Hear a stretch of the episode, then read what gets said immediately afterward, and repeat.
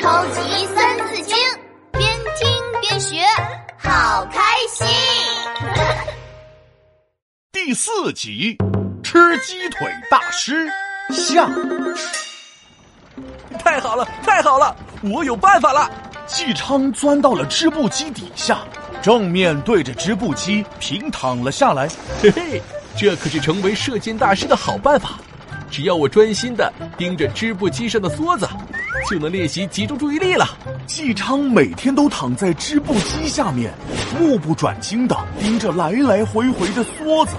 纪昌，快出来吃点甜瓜吧！纪昌，快出来喝点水吧！除了吃饭睡觉，不管谁叫纪昌，纪昌都不愿意从织布机底下出来。他盯着梭子看，一点都不走神。一个来回，两个来回，三个来回。一百个来回，就这样，两年时间过去了。纪昌专心的练习，集中注意力。这天，一只大蜻蜓飞到了纪昌的面前。纪昌专心做自己的事，一点都不受影响。太好了，太好了！我终于学会集中注意力了。纪昌咚咚咚跑出了家，第二次找到了射箭大师飞卫。大师，大师。我学会目不转睛，集中注意力了。飞卫左瞧瞧，右瞧瞧，绕着纪昌看了一圈，还不够，还不够，要把很小的东西看得清清楚楚才行。飞卫像猴子一样，左抓抓，右挠挠，捏住了一个比芝麻粒还小的小黑点。嘿，抓到了。一只狮子，这是一种会让人全身痒痒的虫子。哦，虫子，大大师，你抓虫子干嘛呢？嘘，这是学习射箭的秘密啊！秘密？对，秘密。你瞧瞧，你能看清楚它每一根毛、每一条腿吗？纪昌横着看，竖着看，倒立着看，眼睛挤成了斗鸡眼，看也看不清。但是我看了半天，只能看出这是个小黑点儿。回去再练习练习吧。回家之后，纪昌用一根细细的绳子把狮子绑住，挂在了窗户上。每天，纪昌都远远的盯着狮子看。哎呀，那个纪昌天天盯着窗户看，也不知道看什么。哎呦，不知道是不是傻掉了？哎，叫他出来玩，他也不出来。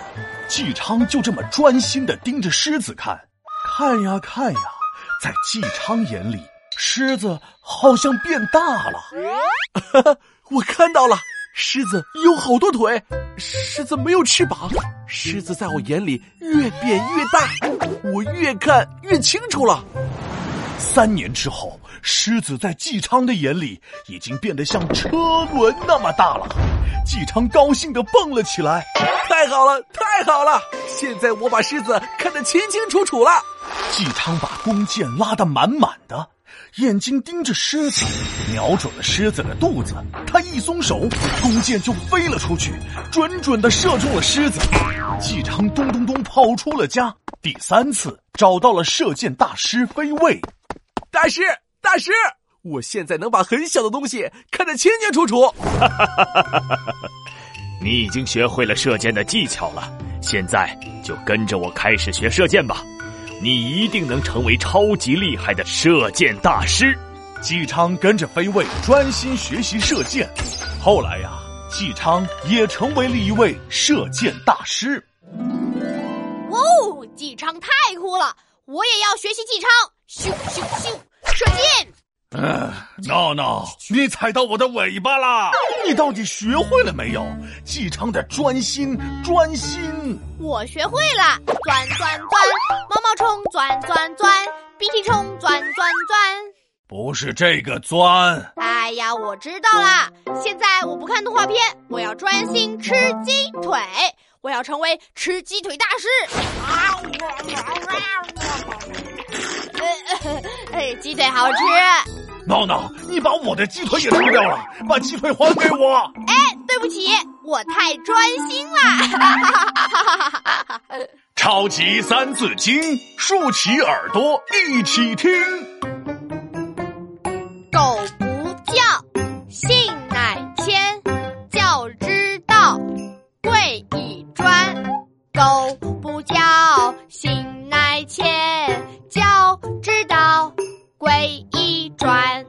苟不教，性乃迁；教之道，贵以专。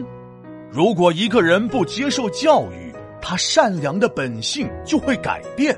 教育方法最重要的一点，就是要专心，始终如一。就像故事里的纪昌一样，他为了学好射箭，一直专心练习。后来呀，他真的成为了射箭大师。小朋友们也要学会专心，坚持不懈哦。